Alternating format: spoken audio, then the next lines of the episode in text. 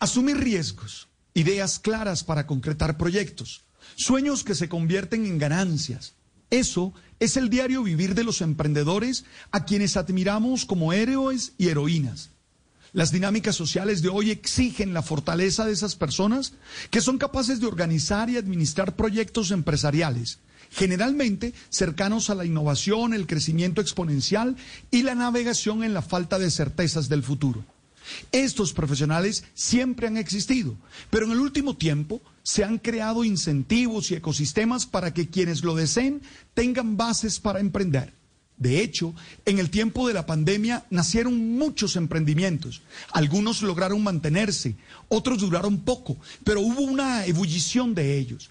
De alguna manera, emprender es romper con el paradigma de que para triunfar hay que ser un gran empleado de una gran empresa. Es liberarse y confiar en las propias ideas y capacidades. Desde el 2014, el Consejo de las Naciones Unidas declaró el 19 de noviembre como el Día de la Mujer Emprendedora, para que todos reconozcamos el esfuerzo y el valor de las mujeres que deciden iniciar la realización de sus propios proyectos empresariales.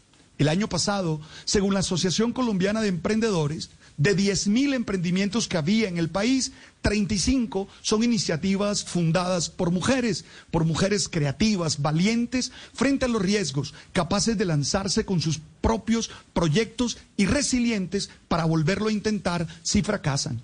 Pero aunque según el ranking del Foro Mundial, Colombia pasó del puesto 40 al 22 en cierre de brechas, todavía hay muchas barreras sociales y culturales que impiden que estas experiencias se realicen. Oye, hay que trabajar para que haya más equidad en todas las dimensiones. Y los varones tenemos que hacer una renovación mental que nos permita entender que luchar por la equidad nos hace bien a todos. Sé que el cambio mental implica desaprender actitudes que están muy arraigadas en nosotros, pero vale la pena hacerlo. Felicitaciones a las mujeres emprendedoras y ojalá cada vez sean más.